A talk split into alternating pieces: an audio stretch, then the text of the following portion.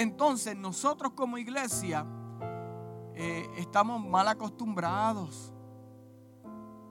En estos tiempos estamos mal acostumbrados. Y nosotros, la iglesia, necesitamos urgentemente volver a confiar en Dios y en los principios bíblicos.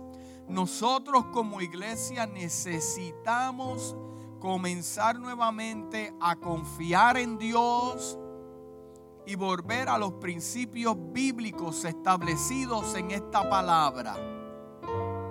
Los tiempos dicen una cosa, pero la palabra a mí me dice otra cosa. Tal vez el médico me diga unos resultados que no son mentiras, son reales, pero la palabra a mí me dice otra cosa. La situación de mis hijos en mi casa tal vez dicen una cosa, pero a mí la palabra me, dice que serás salvo tú y tu casa. Eh, eh, hay que ponernos de acuerdo menos con el mundo y más con la palabra. Hay que ponernos de acuerdo menos con los doctores y más con la palabra. Menos con los líderes mundiales y más con la palabra. Porque cuando usted se pone de acuerdo con la palabra, se está poniendo de acuerdo con Dios y algo tiene que pasar en su casa. Cuando usted ejerce la fe, la fe en acción, la fe bíblica, no la que se están inventando por ahí, no, la fe bíblica, algo tiene que ocurrir en su casa. Entonces los hombres lo verán y dirán, mira, tuvo esta enfermedad, tuvo esta y míralo todavía, porque lo que Dios llama y lo que Dios escoge, Dios lo protege. Dios lo protege. Yo quiero que vaya conmigo al libro de Primera de Pedro, capítulo 1, versículo 7. Primera de Pedro, capítulo 1, versículo 7. Aleluya. Miren, no hay nada más hermoso que tener testimonios en el Señor. Que tengas un testimonio. Eh, yo estoy seguro que todos los que me están escuchando tienen algún tipo de testimonio en su vida de cómo Dios lo libertó, Dios lo salvó, Dios lo sanó. Eh, eh, eh. Mire, y, llega el momento que usted se sienta en su casa y usted comienza a meditar en el Señor y Dios te trae a memoria a través de su espíritu todas las cosas que Dios ha hecho. Qué bueno tener una vida llena de testimonios. Testimonios propios. Hay cosas que Dios ha hecho en tu vida que estoy seguro que son personales para ti, solamente para ti, pero cuando tú comienzas a meditar en eso, tú dices, wow, de la que Dios me libró. Yo pensaba que esto era lo último, yo pensaba que aquí yo iba a morir, pero qué bueno que Dios llegó a tiempo. Estamos endeudados con Dios, porque Dios ha sido bueno. ¿Lo tienen? Amén. Vamos a comenzar a, lo que Dios nos tiene en esta mañana. Dice, para que sometida a prueba vuestra fe, mucho más preciosa que el oro, el cual aunque perecedero se prueba con fuego. Dile que está a tu lado, Dios te va a probar con fuego. Dios te va a probar con fuego.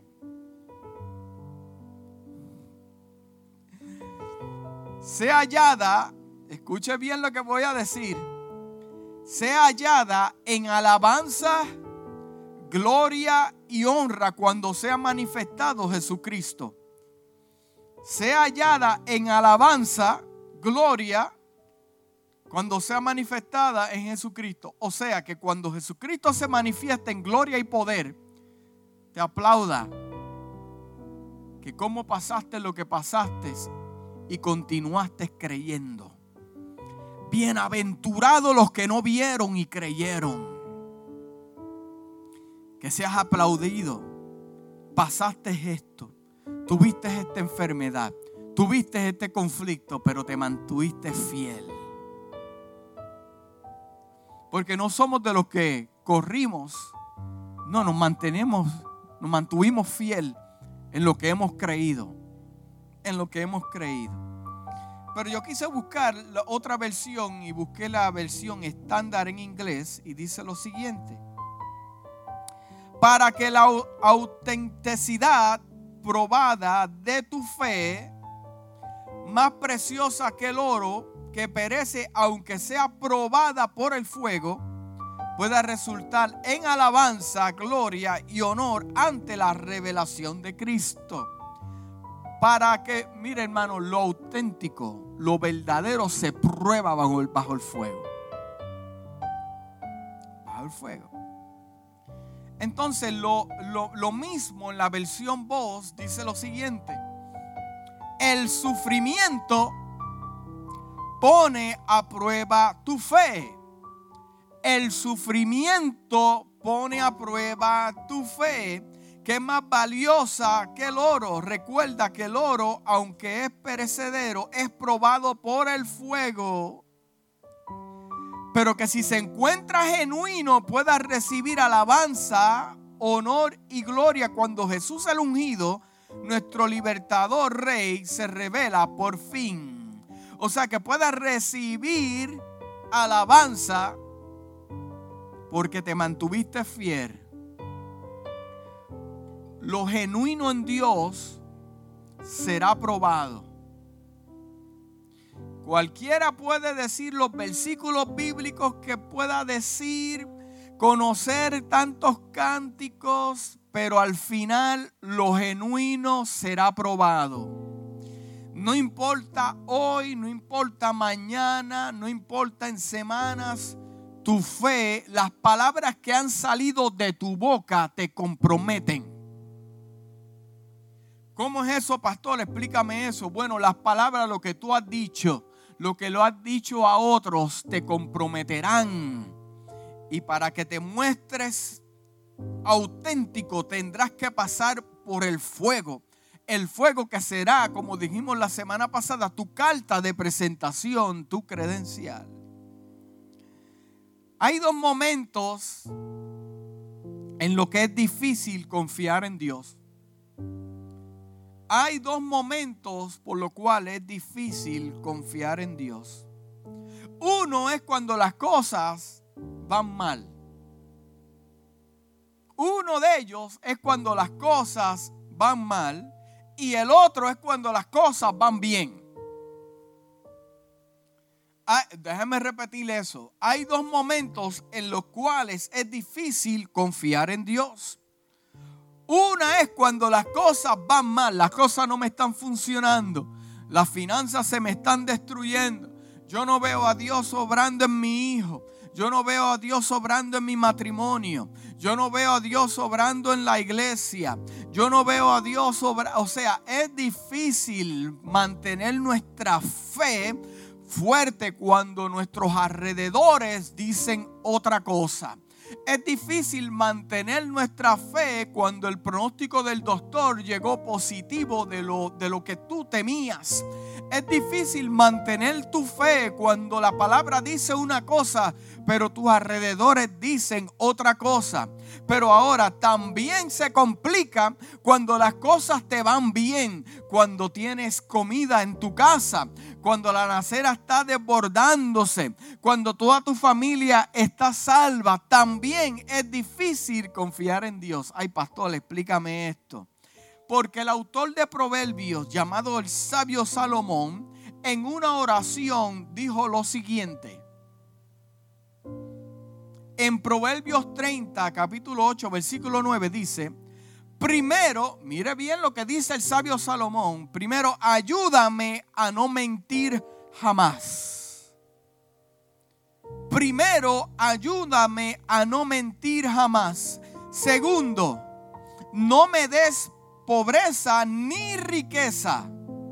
Dame solo lo suficiente para satisfacer mis necesidades. Oh my God.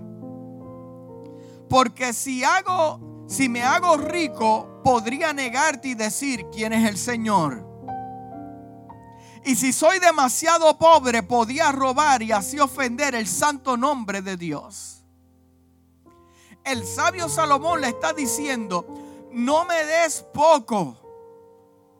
Que me vean la necesidad de robar y verme como un delincuente. Pero tampoco me des mucho que me olvide del Dios que me, que me dio las cosas. Y en situaciones cuando las cosas nos van bien, Cuando las peticiones están cumplidas y Dios te está contestando las peticiones, es muy fácil también olvidarse del Dios que te dio la petición.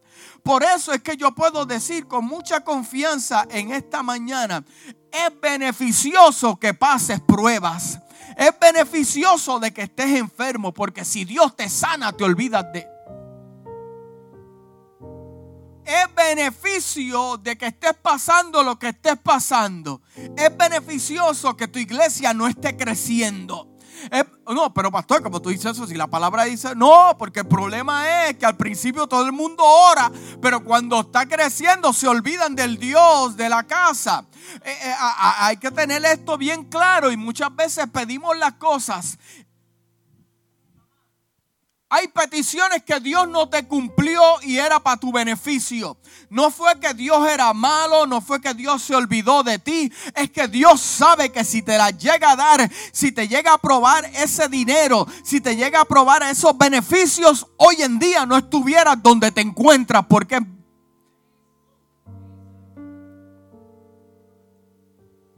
So es beneficioso para mi vida que Dios me mantenga donde, donde estoy no me falta nada, pero tampoco tengo en abundancia lo que yo tengo aquí en mi cabeza, que es la bendición del Señor. No, Dios me mantiene en un lugar donde no soy pobre ni para, para, para blasfemar el nombre del Señor, como dice el sabio Salomón, pero tampoco tengo mucho para olvidarme de Dios. Porque las bendiciones de Dios son customizadas para tu vida.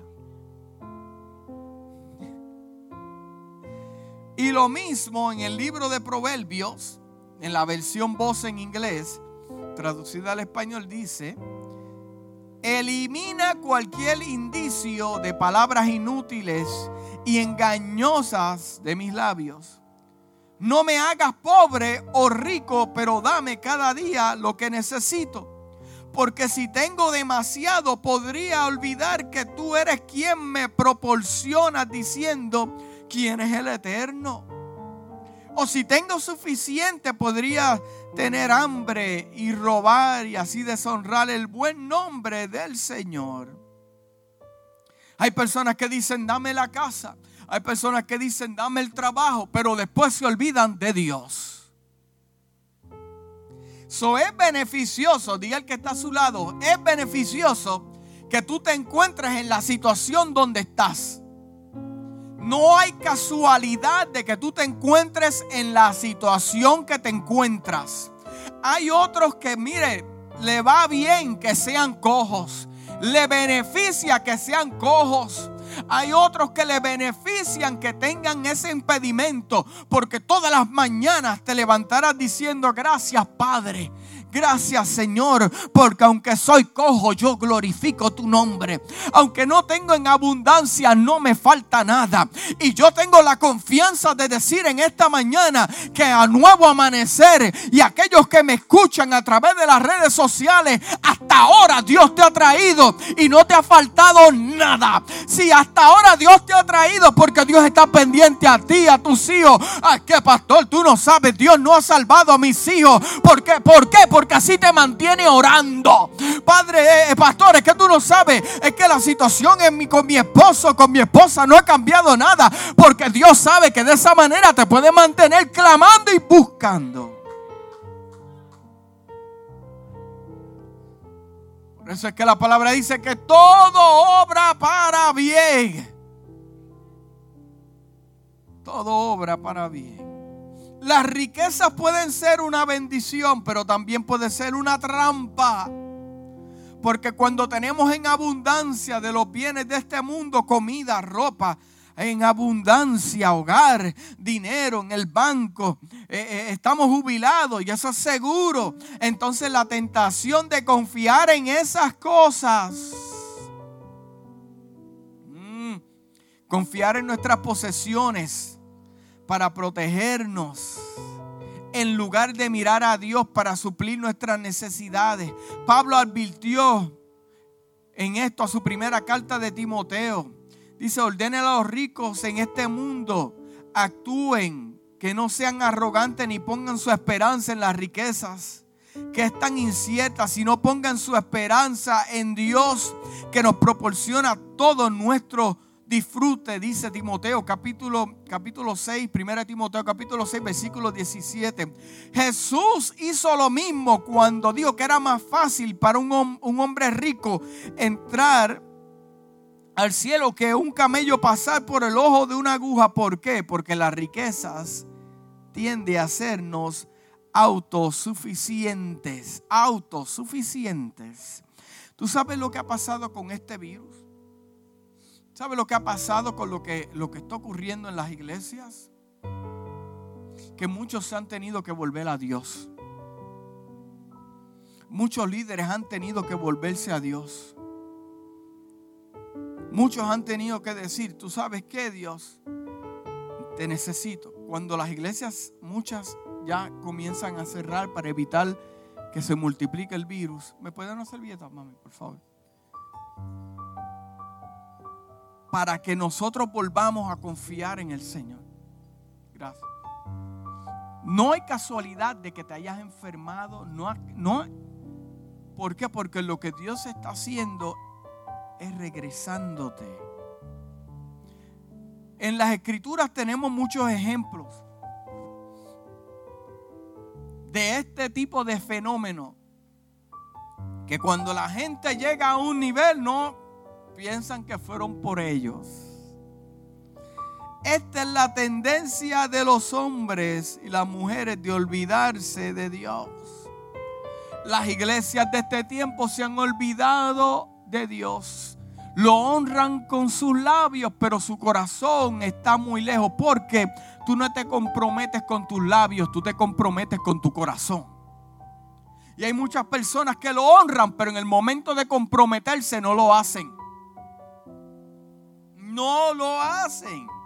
Y esta es la tendencia de los hombres y mujeres, olvidarse de Dios cuando sus necesidades están bien atendidas. Uno de estos casos, de mi caso favorito, es el rey Nabucodonosor, que gobernó sobre el gran imperio babilónico, tenía honor, poder y riquezas, todo lo que deseaba un hombre en su corazón. Pero en lugar de hacerlo agradecido lo hizo arrogante. En el lugar de hacerlo adorar a Dios, lo llenó de orgullo y de admiración. Todo esto le, le sucedió al rey Nabucodonosor él caminaba sobre el techo del palacio del rey grande Babilonia y decía, no, esta es la gran Babilonia que he construido como residencia real por mi poderoso poder y para la gloria de, de mi majestad. Las palabras aún estaban en sus labios cuando llegó una voz del cielo. Esto es lo que está decretado para ti, rey Nabucodonosor su autoridad real ha sido quitada. Te alejarás de la gente, vivirás entre los animales salvajes. Comerás hierba como el ganado. Pasarán siete veces por, por ti hasta que reconozcas que el Altísimo es soberano sobre todos los reinos de los hombres y se lo da al quien Él quiere.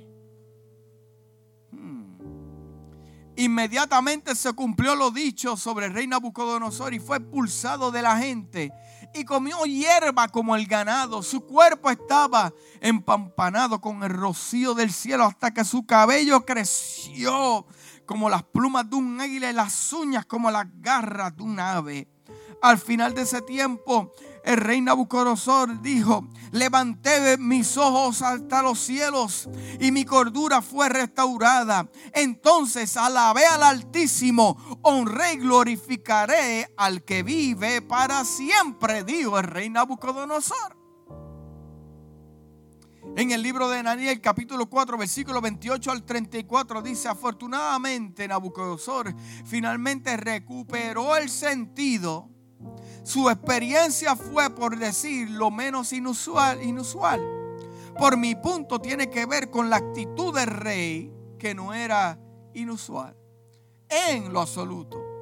Cuanto más tenemos, menos pensamos que necesitamos a Dios. Nos volvemos seguros de sí mismos.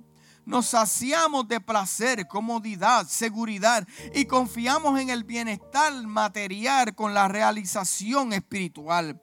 Creemos que dado lo que tenemos, lo necesitamos materialmente, también debemos tener todo lo que necesitamos espiritualmente.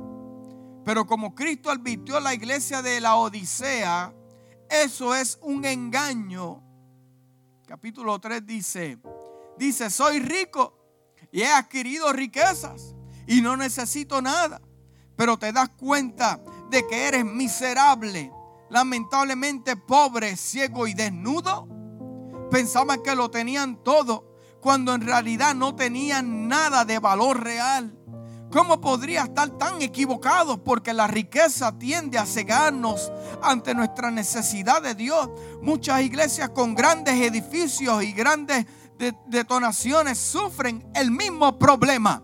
Llegan a un nivel y dicen, llegamos aquí por mí. Yo he estado entre ministros de Dios que dicen, yo esta iglesia la he creado yo y si yo me voy esto se derrumba. No es que yo lo escuché, no, no, no es que nadie me lo dijo, no, yo estaba allí cuando lo dijeron. ¿Cómo tú puedes decir que has llegado a lo que has llegado por tu propia fuerza, no porque Dios te dio fuerza. ¿Cómo tú puedes decir que tú has llegado al trabajo por tu propia fuerza? No, te la dio Dios. Dios está involucrado en todo. Mm. Existe un motivo detrás de todo lo que está aconteciendo en el mundo. Hay un motivo detrás de todo esto. Y Dios sabe el por qué. Y también sabe lo que está ocurriendo en las iglesias, Dios lo sabe. Y también sabe lo que está ocurriendo con los gobiernos, Dios lo sabe. Y también sabe lo que está ocurriendo con las familias, Dios lo sabe. Y también sabe lo que está ocurriendo en los trabajos, Dios lo sabe.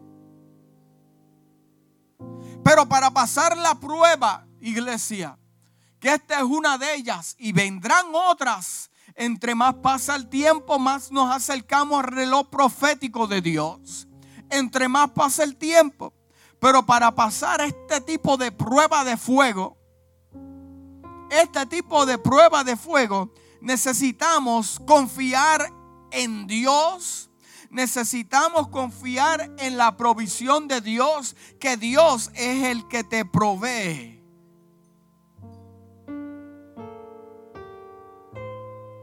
El hombre te provee en momentos de abundancia y Dios te provee en momentos de necesidad. Que el mundo puede pasar la necesidad más grande, ahí tú ves la provisión de Dios. Pero que mientras el hombre te provee, cuando llega todo, todo se derrumba. Pero si Dios es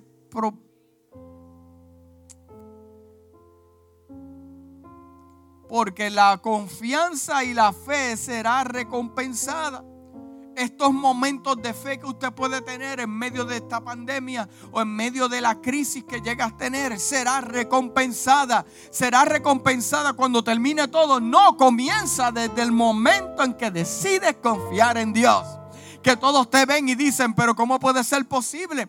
Pero ¿cómo puede llegar ahí? Pero ¿cómo se puede mantener fiel? ¿Por qué? Porque tú estás siendo recompensado. Explícame eso, pastor. ¿Cómo yo puedo ser recompensado? Bueno, con salud, que aunque me enferme y me muerde la serpiente, no morí. No muero aunque pase lo que pase, mi iglesia no se reúne. Tal vez, pastor, tu iglesia no se reúne. Pero como fuiste llamado por la voz de Dios, por la boca de Dios, tu iglesia se mantiene firme. Está siendo recompensado. entonces yo estoy siendo recompensado ahora. Cuando, cuando llegue Cristo, cuando llegue esa, esa manifestación, amén, también. Pero mi recompensa comienza en la tierra desde el día de hoy en que decidí mantener mi fe. Aleluya. estar haciendo tu fe recompensada en esta mañana. Porque yo te puedo decir que la mía está siendo recompensada. Recompensada. Dígale que está a su lado, está recibiendo recompensa. Es que la fe tiene su, su, su manifestación. Claro que sí. Mire, uno de nuestros presidentes en esta nación el gran Ronald Reagan dijo unas palabras y dijo, confía pero verifica. Confía pero verifica. Vivimos en un mundo de baja confianza y yo entiendo por, por, por algunas razones. No podemos confiar en nuestros líderes eh, gubernamentales porque muchos de ellos tienen una agenda. Yo entiendo eso. Muchos eh, eh, no confían en los líderes de la iglesia porque, ¿tú sabes por qué? Porque si hubiera más de Cristo y menos de ellos, tuviéramos menos problemas en las iglesias. El problema es que esto está lleno de tanto ego de hombre. Esto es increíble. Y mientras el hombre esté envuelto, estos son las crisis y los problemas que pasan dentro de la iglesia. Si la iglesia fuera más como Cristo y dejar de estar limitando a tantos otros ministerios y tantos hombres, tuviéramos menos problemas. Ay, no me entendió, pero es ok. Sí, sí, sí. Eh, Otros no confían en la policía, otros no confían en familiares, pero de algo estoy seguro que Dios nunca, nunca te ha hecho nada para que desconfíes de Él. Dios nunca te ha hecho nada para que desconfíes de Él. Y con esto voy a terminar en esta mañana. Dice el libro de Proverbios capítulo 3, versículo 5 confía en el Señor con todo tu corazón y no dependas de tu propio entendimiento, dice el sabio Salomón. Confía en el Señor con todo tu corazón y no dependas de tu propio entendimiento. Yo vengo a decirte en esta mañana que hay cosas que Dios va a hacer. Escúchame bien claro lo que te voy a decir. Hay cosas que Dios va a hacer en tu casa, con tu familia, que no tendrán lógica porque lo está haciendo Dios. No metas la mano en lo que Dios está haciendo en tu casa. Ten cuidado con las palabras que dices. Ten cuidado como te quejas porque Dios está operando y eso no te va a hacer sentido ni te va a hacer lógica. Los números no van a sumarte, no te va a hacer lógica lo que está pasando, pero entiende que Dios se compromete con lo que se compromete con Él. La palabra dice que Dios honra a los que le honran. Dios es un Dios fiel. Hasta ahora Dios no ha hecho nada para que desconfíes en Él. Si llega la enfermedad a tu casa, it's okay acuérdate que Dios es tu sanador. No lo digas de boca, confiésalo y ponte firme y camina sobre la promesa que Dios ha dado a tu casa. Confía en el Señor con todo tu corazón aunque veas lo que veas, confía en el Señor con todo tu corazón. Pastores, que tú no sabes, se han enfermado todos los de mi trabajo y se han muerto eh, eh, tres, de que tú no entiendes, pero, pero, pero, pero el trato de Dios es contigo. Eh, pastores, que todos han perdido el trabajo y que yo voy a hacer, lo perdiste tú, no puedes pagar, pues estar tranquilo. Confía en Dios con todo tu corazón. Tus pensamientos te van a traicionar. Tus pensamientos te van a traicionar. Tus amigos pueden ser que te traicionen. El gobierno te puede fallar, pero Dios nunca te va a fallar. Dios nunca te va a fallar. Y al final, cuando pase todo esto, vamos a saber quiénes fueron los que se mantuvieron firmes. Porque lo que es genuino se mantiene firme y lo que es falso se derrumba. Al final, como dice la palabra, al final sabremos si verdaderamente Dios fue tu sanador. Cuando te pusiste firmemente y dijiste, no, aunque llegue lo que llegue a mi casa, yo predico el Evangelio de que Dios liberta, sana. Aleluya. Yo le digo a mis hijos que Dios sana. Ahora es el momento de poner mis palabras con mis hechos juntos y crear una potencia de testimonio en el Señor. Oh, aleluya. Aleluya. Dios nunca te va a fallar. ¿Cuál es tu problema? ¿Cuál es tu problema? En situaciones como las que estamos viviendo en este tiempo, no pierdas tu norte. Escúchame bien, iglesia. Te estoy dando unas directrices especiales No pierdas tu norte. No pierdas el enfoque. Enfócate en tu asignación. Enfócate en tu asignación. No pierdas tu norte. No pierdas el enfoque. Enfócate en tu asignación. No te olvides de lo que has aprendido. No te olvides de lo que Dios te ha hablado. Acuérdate que Dios tiene un plan. Y después de esta prueba, escúchame bien lo que te voy a decir. Y vamos a conectar el versículo al principio con lo que voy a terminar de decir ahora. Después de, de esta prueba, habrán unos de pie y otros en el suelo. Habrán unos de pie y otros en el suelo. ¿Cuál de los dos serás tú? ¿De lo genuino o lo falso? Bienaventurados los que llegan a la iglesia y los que se levantan a adorar a Dios cojeando. Bienaventurados los enfermos que como quiera glorifican el nombre del Señor en medio de su condición. Bienaventurados los que no tienen, pero adoran al Dios que lo tiene todo.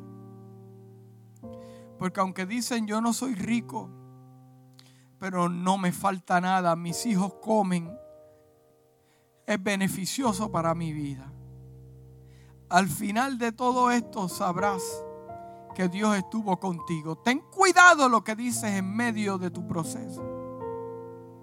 Ten cuidado que no ofendas ni contristes el Espíritu de Dios con tus palabras y tus actitudes.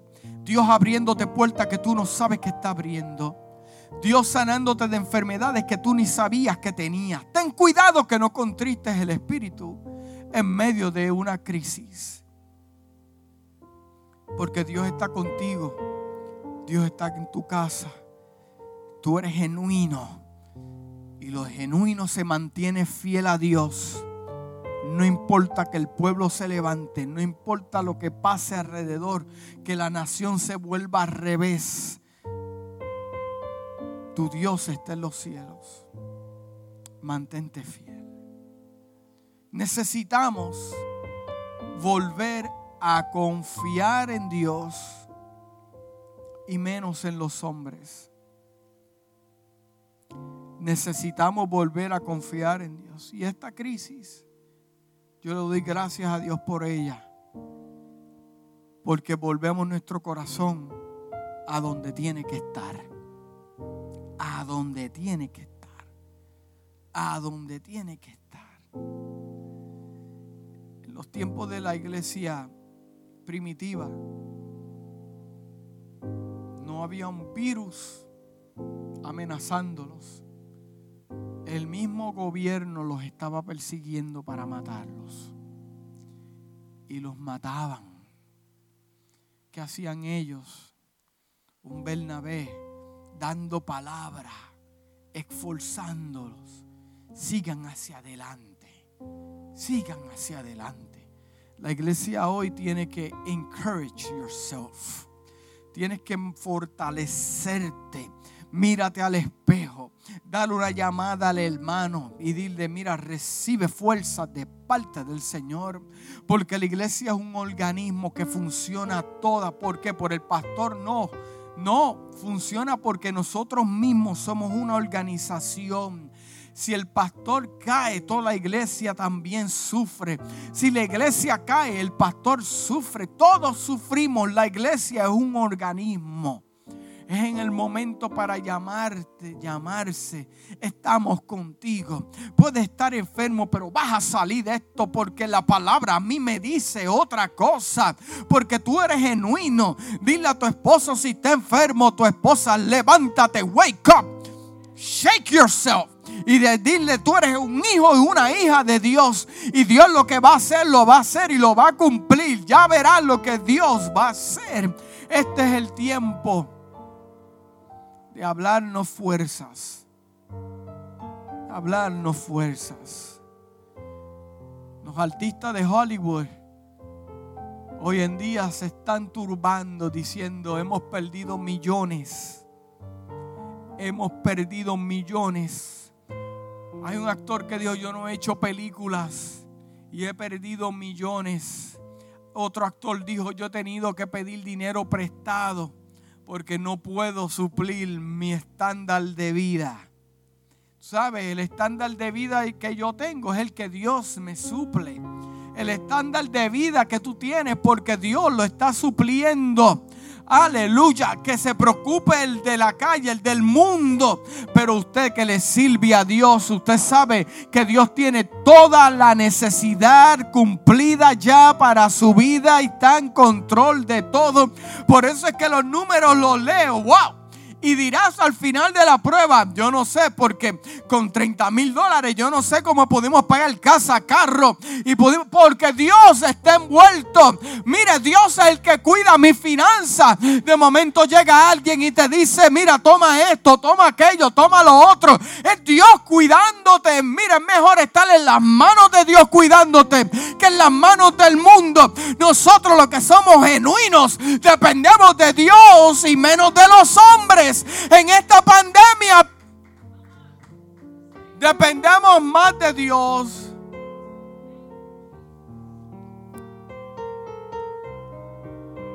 Muchas personas me han dicho, pastor, ¿cómo tú puedes predicar? Eh, Sabes que uno, los predicadores se, se motivan cuando hay gente en la iglesia. Pues fíjate, déjame decirte que yo soy lo contrario. Yo soy lo yo me gozo más predicando sin gente que con gente. Y tengo cuatro aquí que parecen 200 adorando a Dios mientras estamos predicando. Pero a mí